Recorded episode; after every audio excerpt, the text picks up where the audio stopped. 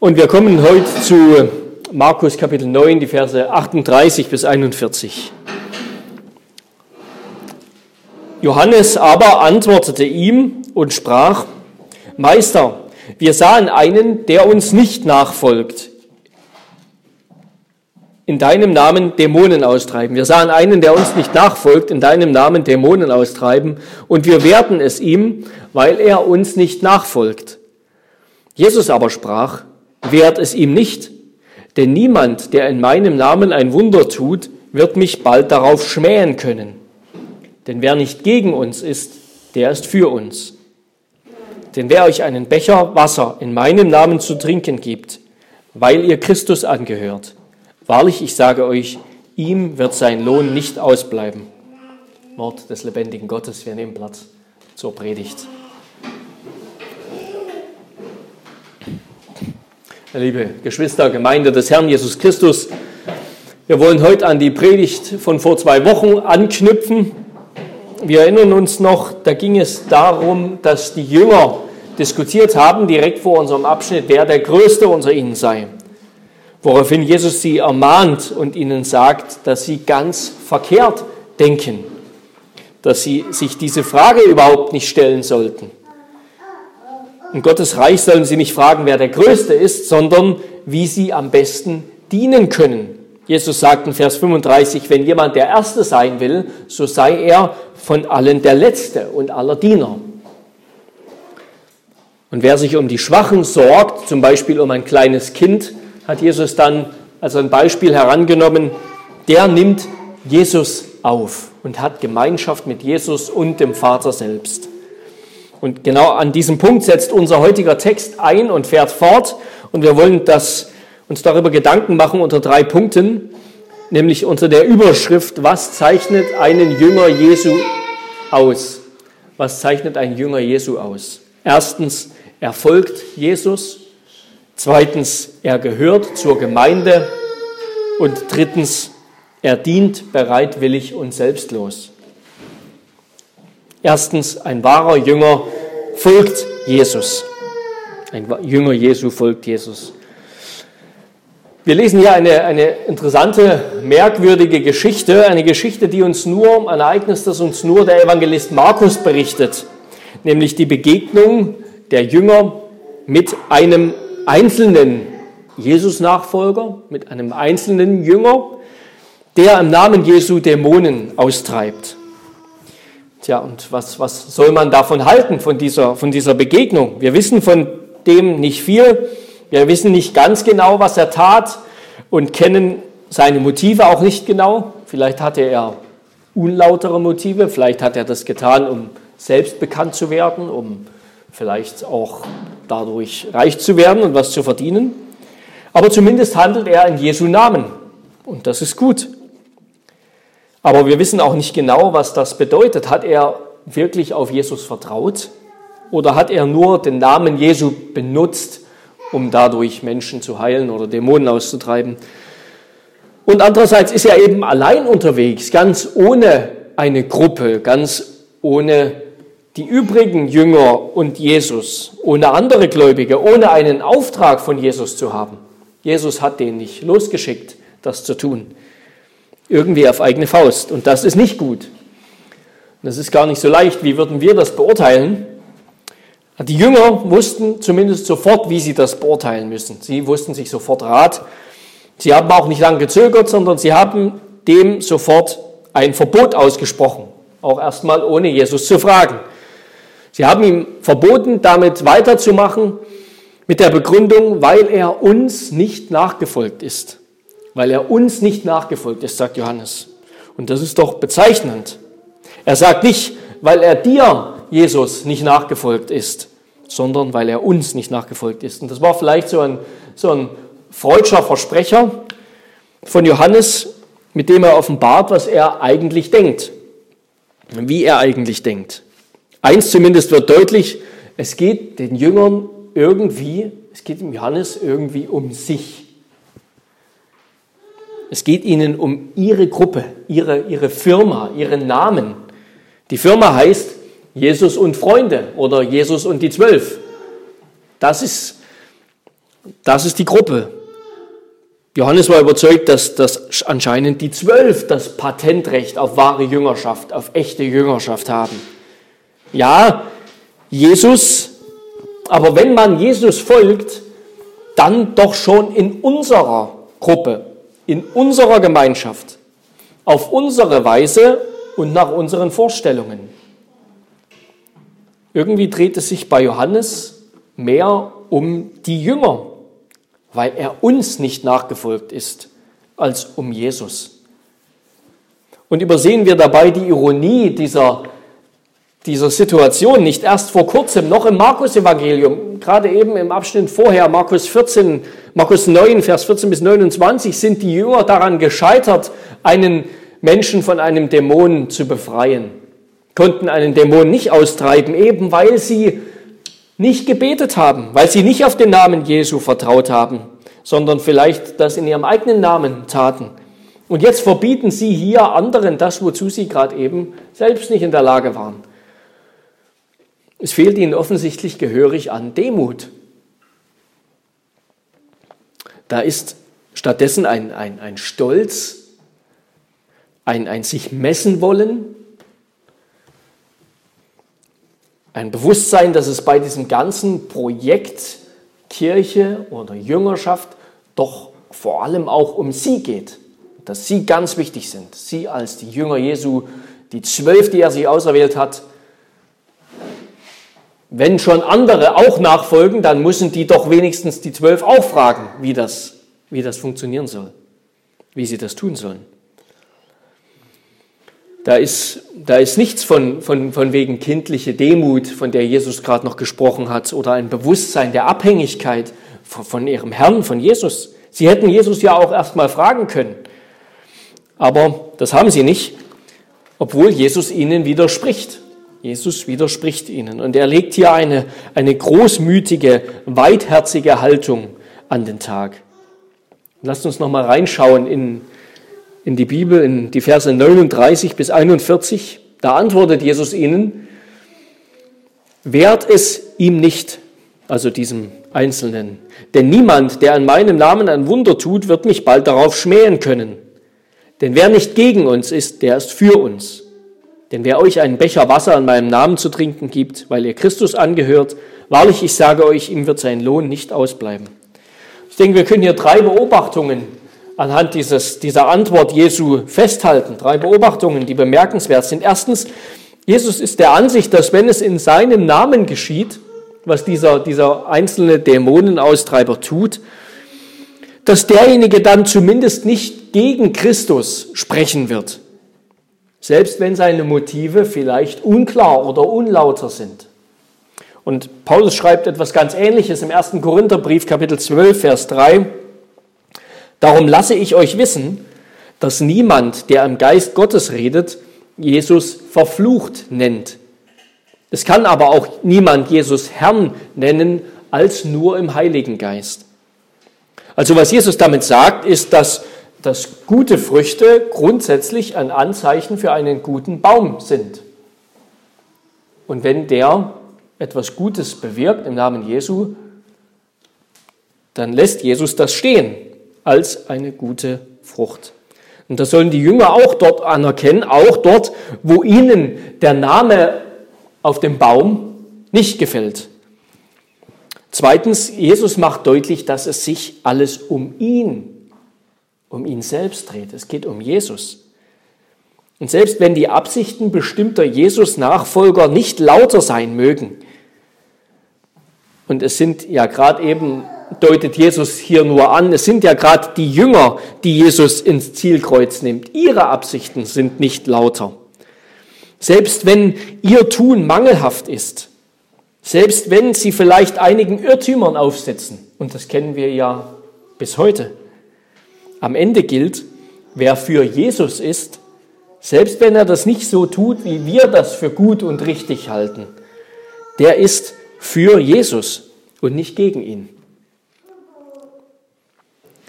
Und schon direkt vor unserem Abschnitt hat Jesus gesagt, wer ein solches Kind in meinem Namen aufnimmt, der nimmt mich auf. Und wer mich aufnimmt,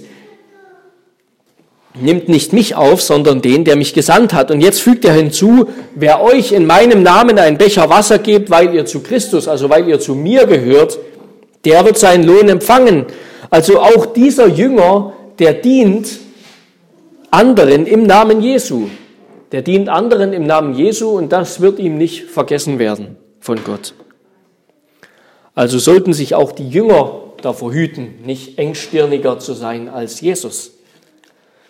Und drittens müssen wir, denke ich, ganz grundsätzlich die Situation bedenken, in der das stattfindet. Bedenken wir, dass Jesus hier noch auf dem Weg nach Jerusalem ans Kreuz ist. Das Projekt Kirche hat also streng genommen noch gar nicht begonnen. Ja, Pfingsten kommt noch. Jesus hat seinen Dienst noch nicht vollendet. Er hat das Fundament für Kirche noch gar nicht fertig gelegt. Das wird er erst am Kreuz tun. Das wird er tun oder getan haben, wenn er auferstanden ist von den Toten. Und deshalb lässt Jesus den einzelnen Jünger hier noch seines Weges ziehen, obwohl er ohne Auftrag Jesu handelte. Wenn das Projekt Kirche dann beginnt, ja, wenn, wenn Pfingsten, wenn Jesus gestorben ist und auferstanden ist und in den Himmel aufgefahren ist und wenn Pfingsten war, der Heilige Geist auf die Kirche kommt, wenn Christus dann seine Apostel beruft und einsetzt, durch seinen Heiligen Geist sie mit außergewöhnlicher Autorität ausstattet, dann wird sich etwas ändern. Ein Einzelgängertum, ein, ein Dienst ohne Auftrag, ein Amt ohne Auftrag, also auch ohne Berufung und Ordination, das kennt weder das Neue noch das Alte Testament. Wer dient, der muss immer von Gott beauftragt, berufen und eingesetzt sein. Als Christen leben wir zusammen und gehören zur Gemeinde. Ein Christsein ohne Kirche, also so ein Einzelgängertum, wie es bei diesem einzelnen Jünger, den wir hier sehen, wie es da war, das gibt es ansonsten nicht im Neuen Testament. Das kennt die Bibel nicht. Ein Christsein ohne Kirche kennt die Bibel nicht.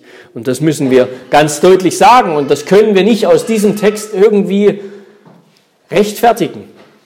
Jesus lässt diesen Jünger ziehen, weil, es, weil er eben sein eigenes Werk noch nicht vollendet hat, weil er die Apostel noch nicht eingesetzt hat zu, zu Häuptern der Kirche. Aber wenn das so sein wird, dann gibt es so ein Einzelgänger-Christentum, dass jeder loszieht und auf eigene Faust anfängt, Kirche zu bauen und Dinge zu tun. Das gibt es nicht. Ein Christsein ohne Kirche, ein Christsein ohne Geschwister und ohne einen Auftrag von Gott kennt die Bibel nicht. Wer zu Jesus gehört, der hat Geschwister im Glauben. Wer Gott zum Vater hat, hat die Kirche zur Mutter.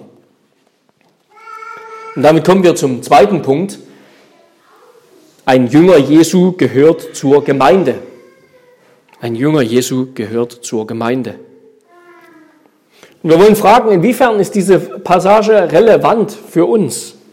Ich denke, zwei Fragen ergeben sich aus diesem Text, auf, dem, auf die auch wir eine Antwort geben müssen. Erstens, in Versen 38 bis 40, was konstituiert die Mitgliedschaft in unserer Gemeinde? Also was macht Gemeindemitgliedschaft aus? Wann gehört man zur Gemeinde?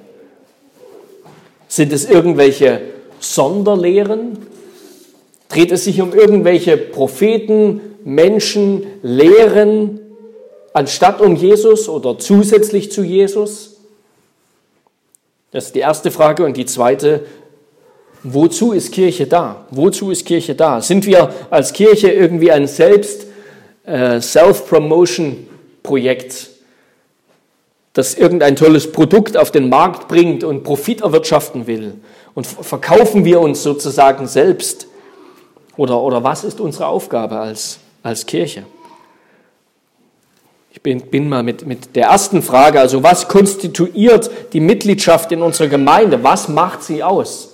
Was macht Gemeindemitgliedschaft aus? Und die Antwort ist ganz klar.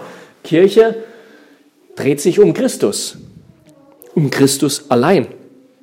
Wer an Jesus Christus glaubt, der gehört zur Gemeinde. Wer an Jesus Christus und an den dreieinigen Gott glaubt, der gehört zur Gemeinde Gottes. Da braucht es nichts mehr, braucht es keine Sonderbedingungen, keine, keine extra Zahlung, Sonderzahlung an den Pastor und die Ältesten oder irgendetwas. Alles andere, die übrige Lehre und das Leben ergibt sich aus dieser Wurzel, aus dem Glauben an Jesus. Wer an Jesus glaubt, der gehört zur Gemeinde. Aber wir müssen uns fragen, was tun wir, besonders wir Reformierte dann mit unserem Bekenntnis, mit unseren drei Bekenntnisschriften, die, die so viel länger sind. Da steht ja nicht nur drin, Glaube an Jesus und dann bist du gerettet. Sind wir nicht vielleicht wie die Jünger, die das Monopol beanspruchen von etwas, das uns gar nicht gehört? Oder haben wir unsere reformierten Sonderlehren zu Jesus hinzugenommen, so dass wir eine Jesus und, eine Jesus plus Botschaft predigen und deshalb keine Gemeinschaft mit anderen Christen haben, weil wir, weil uns unsere Sonderlehren zu wichtig sind? Ein ganz entschiedenes Nein auf diese Frage. Denn an Jesus glauben heißt eben nicht einfach nur daher zu sagen, ich glaube an Jesus, sondern schon ganz früh hat die Kirche festgestellt, das heißt mehr. Das bedeutet mehr. Deshalb gibt es Bekenntnisse, deshalb gibt es, gab es schon ganz früh in der Kirchengeschichte Bekenntnisse, das apostolische Glaubensbekenntnis, das als ein, als ein Taufbekenntnis ähm, begonnen hat. Und deshalb erklärt uns unser Katechismus nochmal das apostolische Glaubensbekenntnis ausführlich, damit ich selbst und die anderen, die mir zuhören, wissen, was ich damit meine, wenn ich sage, ich glaube an Jesus. Denn es gibt viele, die einfach nur daher sagen, ich glaube an Jesus und bei denen wir später feststellen, dass sie nicht an den Jesus glauben, an den die Apostel geglaubt haben und den die Apostel gepredigt haben, sondern irgendwie an ihren eigenen Jesus, den sie sich selbst ausgedacht haben, an einen Götzen Jesus, der ihnen recht ist, der ihre Probleme löst, der ihnen hilft. Unsere Bekenntnisse drehen sich allein um Christus, um den dreieinigen Gott und um sein Heilswerk und sein Wort, sein Wort und Heilswerk. Unsere Bekenntnisse dienen eben gerade der Ablehnung jeder Sonderlehre und der Konzentration auf Christus und sein Wort. Deshalb haben wir als Kirche und deshalb muss jede Kirche Bekenntnisse haben, damit wir alle Sonderlehren und Sonderlehrer, die dazukommen, eben ablehnen können, damit wir uns allein auf Christus und sein Wort konzentrieren können. Sie helfen uns zu verstehen, wer Jesus wirklich ist, wer der Jesus wirklich ist, an den wir glauben. Hüten wir uns deshalb davor, uns vom Wesentlichen, vom ein für alle Mal den Heiligen überlieferten Glauben ablenken und verführen zu lassen. Reformiert sein heißt nichts anderes als Christsein. Es darf nichts anderes heißen. Und das reformierte Bekenntnis ist nicht dafür gedacht, dass wir es auf ein Schild schreiben und hochhalten, sondern es soll auf unsere Herzen geschrieben sein. Wir selbst sind das Schild, das Aushängeschild für den reformierten Glauben. Wir als reformierte Christen. Wir sind das. Als Reformierte sollten wir nicht weniger Christ sein als andere, sondern mehr. Wir sollen nicht weniger von Liebe zu Gott und unseren Nächsten getrieben sein, sondern mehr. Als Reformierte, die wir besonders die souveräne Gnade Gottes hochhalten, die Gnade Gottes in, in allen Dingen, sollten wir es am besten verstanden haben, was es bedeutet, Gott und einander zu dienen. Und besonders auch denen dienen, die schwach sind, die es nicht verdient haben, die Hilfe brauchen. Es ist eine Gefahr, dass wir zu sehr abgelenkt sind, dass das Reformiertsein nicht länger in erster Linie Christsein bedeutet. Aber dann, dann hätten wir uns wirklich verrannt. Dann müssen wir umkehren zu Christus, zur Schrift und zu unseren reformierten Bekenntnissen. Denn dort geht es gerade darum, Christ zu sein und an Christus allein zu glauben. Das Schöne am reformierten Bekenntnis ist eben gerade, dass nicht Sonderlehren, also irgendwelche charismatischen Gaben vielleicht oder Endzeit oder politischer Aktivismus oder Heilige oder irgendwelche apokryphen Texte oder der Papst und sonst was, sondern dass Christus allein ins Zentrum gestellt wird. Das ist gerade der Schatz, das ist die Stärke unserer reformierten Bekenntnisse. Deshalb nennen wir uns reformiert, weil wir sagen wollen, wir glauben an Christus allein und nicht an irgendwelche Sonderlehren und Lehrer.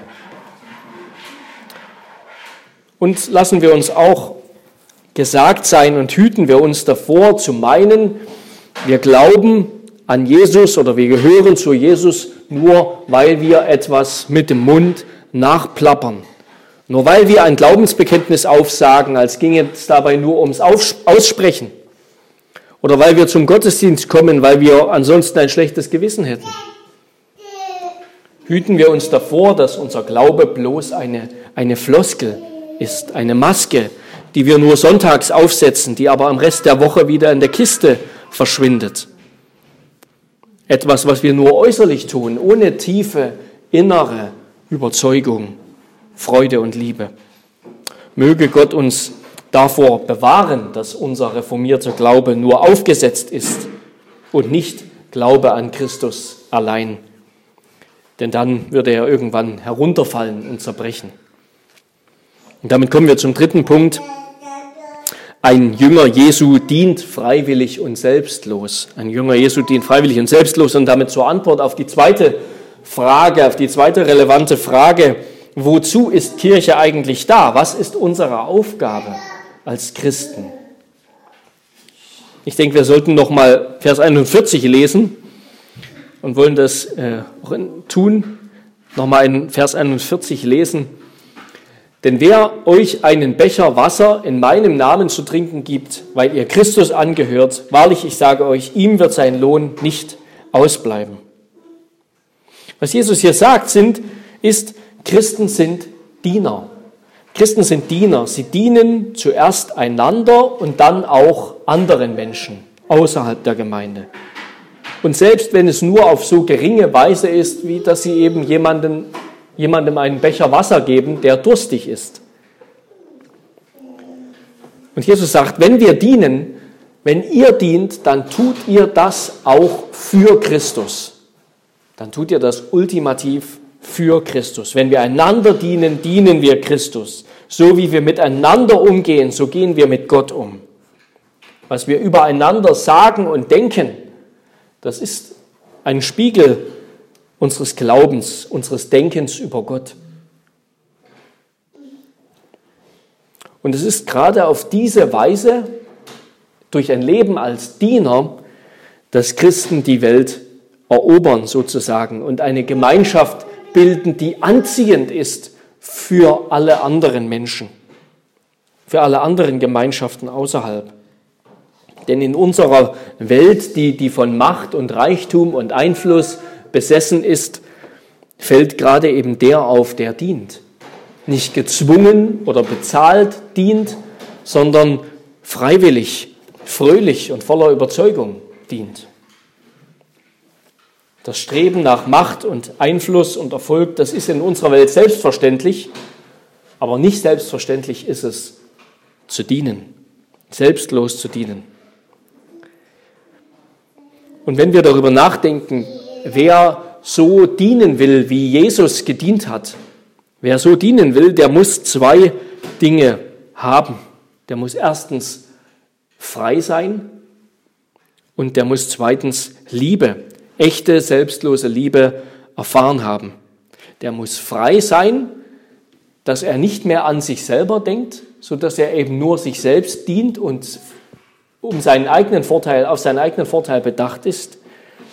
Und er muss zweitens schon mal erfahren haben, was es heißt, dass mir jemand gedient hat. Der muss wissen, der muss wissen, wie sich das anfühlt, was das heißt. Mir wurde gedient. So sieht echter Dienst aus. Echte, selbstlose Liebe. Und es ist sozusagen das Zweite, das uns zum Ersten befähigt. Es ist, dass Gott uns geliebt hat, wirklich geliebt hat bis zum Tod, dass er uns damit frei gemacht hat, um auch andere zu lieben und anderen zu dienen. Genau das hat Christus uns an seinem Kreuz geschenkt. Er hat uns befreit von unserer Sündenschuld, weil er uns geliebt hat aus solcher tiefen Liebe, dass er für uns gestorben ist am Kreuz, dass er uns ganz gedient hat, ohne an sich selbst zu denken, hat er sich uns ganz gedient. Er ist für uns gestorben. Und deshalb sind wir jetzt frei gemacht, frei gemacht, nicht länger uns um uns selbst zu sorgen, nicht länger auf unsere eigenen Bedürfnisse zu achten, nicht länger uns selbst zu dienen, unserem, unserem Stolz, unserem, unserem, unserer Selbstverwirklichung, sondern anderen zu dienen, weil wir wissen, Christus hat uns befreit. Er hat uns zu, zu, zu echten Menschen gemacht, zu echten Ebenbildern Gottes. Wer an Christus glaubt, der ist auf Golgatha mit ihm gestorben und der besitzt jetzt schon wahres Leben. Der ist so wie Gott ihn sich gedacht hat in Gottes Augen, in Christus. In Christus sind wir wieder wahre Ebenbilder Gottes in echter Gerechtigkeit und Heiligkeit. In ihm sind wir schon so, wie Gott uns geschaffen hat und wie Gott sich uns wünscht. Und werden das hoffentlich je länger, je mehr, jeden Tag mehr. Und deshalb können wir frei sein anderen zu dienen, anderen zu helfen, auch so zu werden, auch diese Liebe zu erfahren. Und beachten wir auch die Zusage, die Jesus seinen Jüngern hier gibt. Er sagt, wer euch einen Becher Wasser in meinem Namen zu trinken gibt, weil ihr Christus angehört. Also trotz seiner Kritik an seinen Jüngern sagt Jesus ihnen dennoch zu, dass sie zu ihm gehören. Ihr gehört zu mir. Als Jünger Jesu gehören wir zu Christus. Im Leben und im Sterben gehören wir ihm. Das wollen wir gleich bekennen mit der ersten Frage des Katechismus. Er hat uns mit seinem kostbaren Blut freigekauft und uns ewiges Leben geschenkt. Und er wird zu dem ewigen Leben auch noch den Lohn hinzufügen, den Lohn der Gnade für all unser Dienen.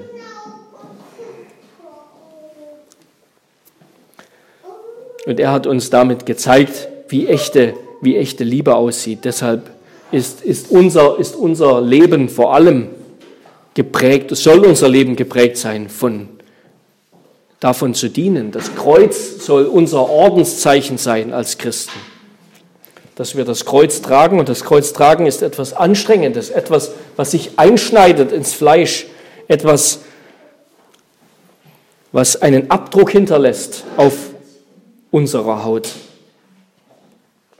Als Christen sollen wir selbstlos dienen, ein Kreuz tragen. Und das heißt, nicht nach dem, nicht nach dem Erfolg fragen, nicht nach dem Lohn fragen, sondern einfach zu dienen, weil Jesus das eben auch so getan hat. Einfach das zu tun, was Jesus getan hat. Dann, dann sind wir ein Spiegel Jesu in dieser Welt. Und gerade das ist eine Frömmigkeit, die die Welt überwinden wird und die die Welt auch im 21., die in der Welt auch im 21. Jahrhundert noch als ein Licht scheint. Dadurch scheinen wir als ein Licht. Wenn wir zum Beispiel hören, jetzt wie in dieser Woche, dass das Coronavirus viele alte Menschen trifft und zu Tode bringt, dann sollten wir die Ersten sein, die sich bereit erklären, diesen Alten zu dienen. Zum Beispiel. So haben Christen auch früher immer selbstlos gedient, eben gerade dann, wenn es ums Leben ging, gerade dann, wenn eine Pestwelle die Gesellschaft, die Menschen heimgesucht hat, dann waren es Christen, die diesen Menschen gedient haben an den Betten der Pestkranken und die damit gelebt haben, mit der Gefahr gelebt haben, sich selbst anzustecken. Möge Gott uns deshalb davor bewahren, dass wir zu sehr mit unseren reformierten Grabenkämpfen beschäftigt sind, dass wir nicht mehr erkennen, wo wir dienen müssen und wie wir dienen können. Stattdessen möge unser Leben ein Spiegel des Lebens und Sterbens unseres Herrn sein. Er hat uns dazu vollkommen befreit in seiner Liebe. Und damit schließe ich mit einem Zitat aus Römer 14, denn keiner von uns lebt sich selbst, Römer 14, Vers 7 bis 9. Keiner von uns lebt sich selbst und keiner stirbt sich selbst. Denn leben wir, so leben wir dem Herrn. Und sterben wir, so sterben wir dem Herrn. Ob wir nun leben oder sterben, wir gehören dem Herrn.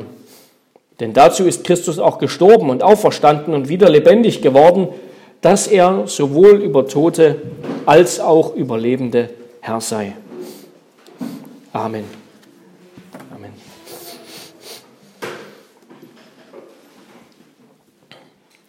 Herr unser Gott, wir danken dir für dein Wort. Wir danken dir, Herr Jesus, dass du uns in deiner Liebe geliebt hast bis in den Tod, in den Tod am Kreuz.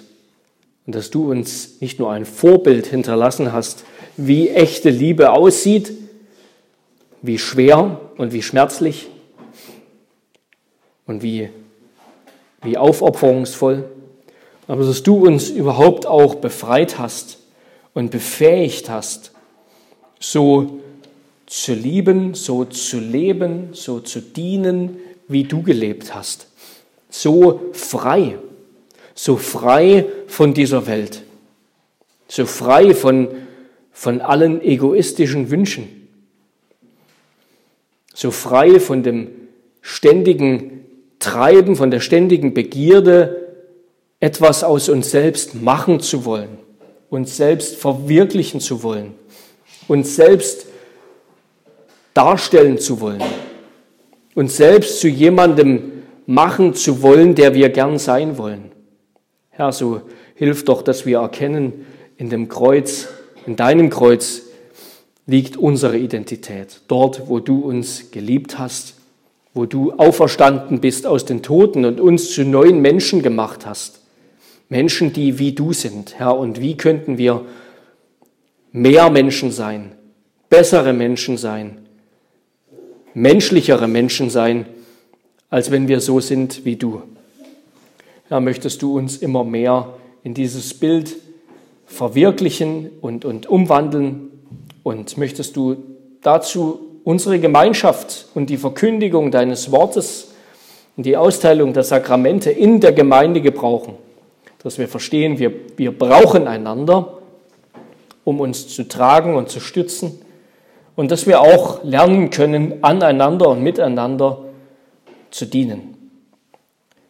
Und das beten wir in deinem Namen, Herr Jesus Christus. Amen.